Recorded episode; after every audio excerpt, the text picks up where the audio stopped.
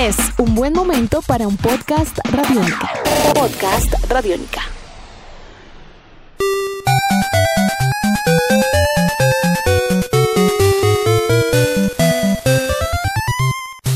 Amigos de Radiónica, sean bienvenidos a una nueva entrega de En Descarga Radiónica, este podcast donde nos encanta charlar, conversar acerca de todos estos temas que nos encantan y que nos fascinan relacionados con el mundo de los videojuegos, los cómics, el cine y la televisión y mucho más. Mi nombre es Iván Zamudio, arroba Iván Zamudio 9 en Twitter y me encuentro con el increíble e inigualable Diego Bolaños, arroba Diego Maove. Maestro Diego, ¿cómo me le va? Muy bien, muy contento y con los, los guantes bien puestos. Sí, eso le iba a decir que bien, bien los Pero tiene- no, los vamos, no es para enfrentarnos. No, no, para- no, no, es para aquí. Es para hacerle un homenaje a eso. para aquí, para debatir, para recordar de una manera nostálgica, porque en este podcast vamos a conmemorar dos aniversarios bien importantes. Por un lado, vamos a estar eh, conmemorando que en el año 1983 se lanzó en eh, máquina el videojuego Punch Out, el original, el mismísimo el que muchas personas tal vez acá en Colombia nunca vieron, porque primero, hay que decirlo, apareció en máquina este videojuego, pero el real y verdadero aniversario es porque en el año 1987, más exactamente el 18 de octubre de 1987 para territorio norteamericano, se estrenó el videojuego Punch Out o también conocido como Mike Tyson's Punch Out. ¡Qué gran videojuego! Uno de los inigualables, de los únicos, de los que marcaron una época, mm, parte de los responsables del éxito de Nintendo en los años 80 y uno de los videojuegos más divertidos del mundo. de la historia. Este es el mejor. Este difiere bastante del de máquina. Sí. Vemos que ya la, la jugabilidad cuando hacen este port al, al Nintendo y al Famicom, pues es otra película, es otra historia. Entonces, esto significó además algo que hablamos hace poco en, en el podcast de, de Super Mario Kart. Y es que pues ya se empezará a ver cameos, ¿no? Y que Sí. Nintendo se empieza a meter en el mundo del deporte Y hay alguna otra- marketing. y hay marketing y hay cosas porque, pues, eh, como lo mencionábamos en, en aquella oportunidad, pues Mario es el referee de cada uno de estos encuentros, Encuentros. boxísticos que se llevan a cabo. Y aparte de eso, pues es, es un videojuego que sigue teniendo como ese componente de ficción, de fantasía dentro del videojuego, al igual que ocurría o que ocurrió con, con Super Mario Kart años después. ¿Por qué? Porque los juegos de boxeo usualmente, pues, en- hasta ese punto no es que fueran malos, no es que tuvieran defectos o cosas así por el estilo, pues eran muy ceñidos a la realidad, a lo Sí. que podía ofrecer un encuentro de boxeo, digamos, con las mecánicas del Nintendo. Entonces, ¿qué hace este videojuego? Nos presenta a Little Mac, que es un boxeador novato y pequeño. y pequeño, pues su nombre lo dice todo, y pues que se va a enfrentar contra, una, contra varios circuitos eh, del boxeo, y en ese caso pues se va a enfrentar contra unos boxeadores grandísimos. Entonces ahí es donde entra el tema de los power-ups, de que cuando usted, el que tiene que brincar para ejecutar los golpes, los jabs, todo eso. Eso tenía, eso tenía claramente su explicación, ya que Sí. al momento en que se estaba haciendo la portabilidad, el de, el, como usted decía, el de arcade se veía muy diferente porque pues tenía más poder. La- el- la- la- Más el capacidad. procesamiento, Ujú. más, más, más capacidad. Pues Genjo Ta- Takeda dijo, yo no puedo hacer esto en Nintendo para ser un boxeador que se vea transparente para poder ver a mi contrincante. Entonces hagamos uno más pequeño y unos contrincantes más grandes para que en el ángulo de vista del jugador Exacto. no tape el uno al otro. Y fue una idea interesante que caricaturizó y le dio identidad al videojuego de una forma maravillosa y hizo que todo el mundo se enamorara, pues no solo de ser Little Mac, sino de la cantidad de boxeadores a los que se enfrentaba con características tan locas, extrañas y supremamente divertidas que en muchos de los casos, eh, Maestro Zamudio, eran, era parte del secreto para vencerlos. Entender cuál era su característica, cuál era su feature de cada contrincante al cual enfrentábamos. Sí, señor. Aparte de eso, mire, cada uno de los boxeadores tenía como una como una particularidad, tenía un, un movimiento, Una característica una, especial. característica especial. Pues recordando, por supuesto, a Glass Joe, que es como el, el- el- el- el inicial de todo esto. Y pues personajes que fueron apareciendo, como por ejemplo, bueno, que han tenido varias, em, han aparecido en todas las entregas de Punch Out, como es Mr. Sandman, como es Bad Bull, que es uno de los, de los boxeadores que es más divertidos de vencer que uno cree que se le va a lanzar y uno llega y simplemente con un buen golpe bajando. ¡ta! listo. Chao. Chao. Al piso, 1, 2, 3, 4, 5, 6, 7, 8, 9, 10 y sale.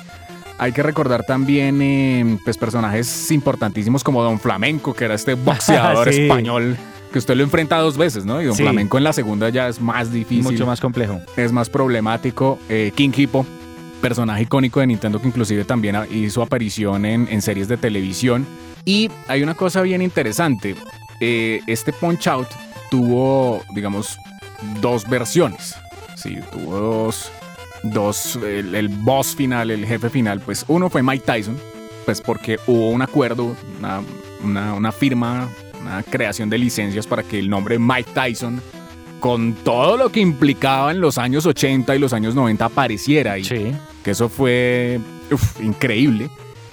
Y cuando esa licencia se acabó, cuando se terminó, pues dejaron como el mismo personaje, digamos con, con las mismas mecánicas, pero es otro boxeador que se llama Mr. Dream.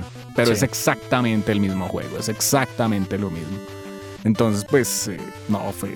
esos- ese videojuego tiene unas cosas bellísimas, bellísimas. Todo el tema de no dejarse quitar los corazones, no cansarse, eh, saber ganarle estrellas inteligentemente cuando usted ejecutaba bien los golpes y esas estrellas pues eran los, los, los golpes especiales. Entonces saber ejecutar todo ese tipo de cosas simplemente con un control que tenían dos botones y unas flechas ya era un acierto tremendo. Estamos hablando además de un juego que logró tener un impacto mediático muy importante. Como usted dice, Punch Out pues tuvo primero un impacto cultural grande eh, en cuanto a adaptaciones, referencias en la cultura popular, pero además de esto es que su mecánica de juego se volvió muy importante para los videojuegos de pelea. Los, los videojuegos de pelea con la mecánica de Punch Out se convirtieron... aún jugamos juegos que nacen de la mecánica de boxeo de Punch Out desde su arcade, en donde no hay una mejor forma de explicarle a alguien cómo boxear, sino saber esquivar, saber cuándo dar golpes altos, golpes bajos, cuándo poder ir hacia un lado, hacia el otro. Pero además de eso, mostrar que el deporte del boxeo era una- un asunto de estrategia. Eso convirtió Exacto. a Punch Out en una verdadera leyenda de los videojuegos y un videojuego que a pesar de lo caricaturizado y estilizado que, que tiene sus visuales, es muy respetado como un videojuego deportivo.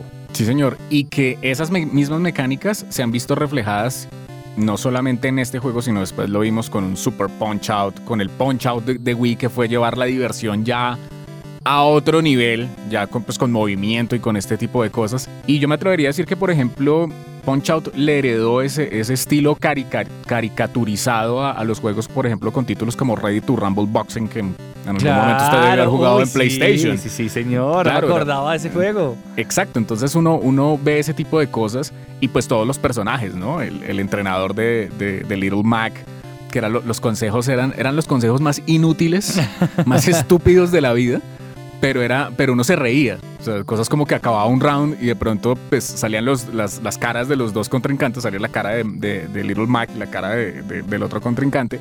Y entonces el contrincante decía como, te voy a aplastar, eh, prepárate para mi movimiento de la no sé qué cosa. Y Little Mac pues salía ahí, no, me están dando muy duro, ¿qué hago? Entonces el entrenador le respondía, tienes que suscribirte a la revista Club Nintendo. Sí. Son las cosas que uno Era decía humor. como... Era un gran- era- había humor, Claro. había muchos elementos. Oiga, no recordaba Ready to Rumble. Gran videojuego. Gran juego, era bueno. Pero que básicamente pues era, era una versión para PlayStation, para Sony, de lo que podía llegar venir, venir siendo un punch out en esa generación de videojuegos. Estamos hablando claramente de un juego que nunca va a pasar de moda porque Nunca. con- conforme se le hace una portabilidad o una versión va a ser siempre muy divertido. Es como el Mario Bros de los videojuegos de peleas, o sea, es algo Sí. insuperable. Y Sí. Es algo que siempre va a quedar en la historia y hoy 30 años después de que llegara a las consolas familiares, pues siempre es bueno recordarlo, ¿no? Sí, señor, un videojuego que hace eh, un año largo pues lo tuvimos con el, con el mini NES recargado, increíble. Y pues ahora el, el Super Punch Out regresó pues con, el, con la mini NES, con la SNES Mini. Y pues es un juego que es, es increíble, además que no sé si usted recuerde cuando uno acababa un campeonato y la famosa escena de ir trotando con el entrenador por Sí, sí, Nueva sí. York. No, era una cosa, era, era, no, era, era divino.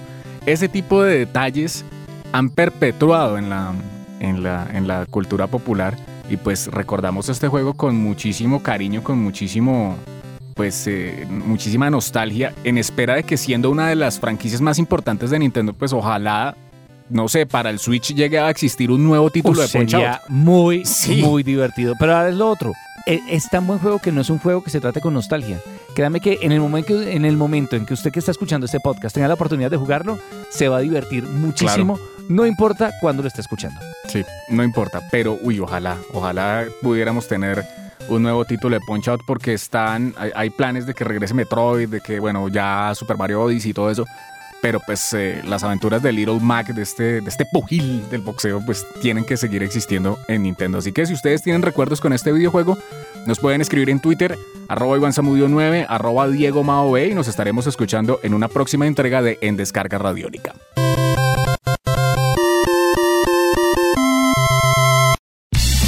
Nuestros podcasts están en radionica.rocks, en iTunes, en RTVC Play y en nuestra app Radionica para Android y iPhone. Podcast Radionica.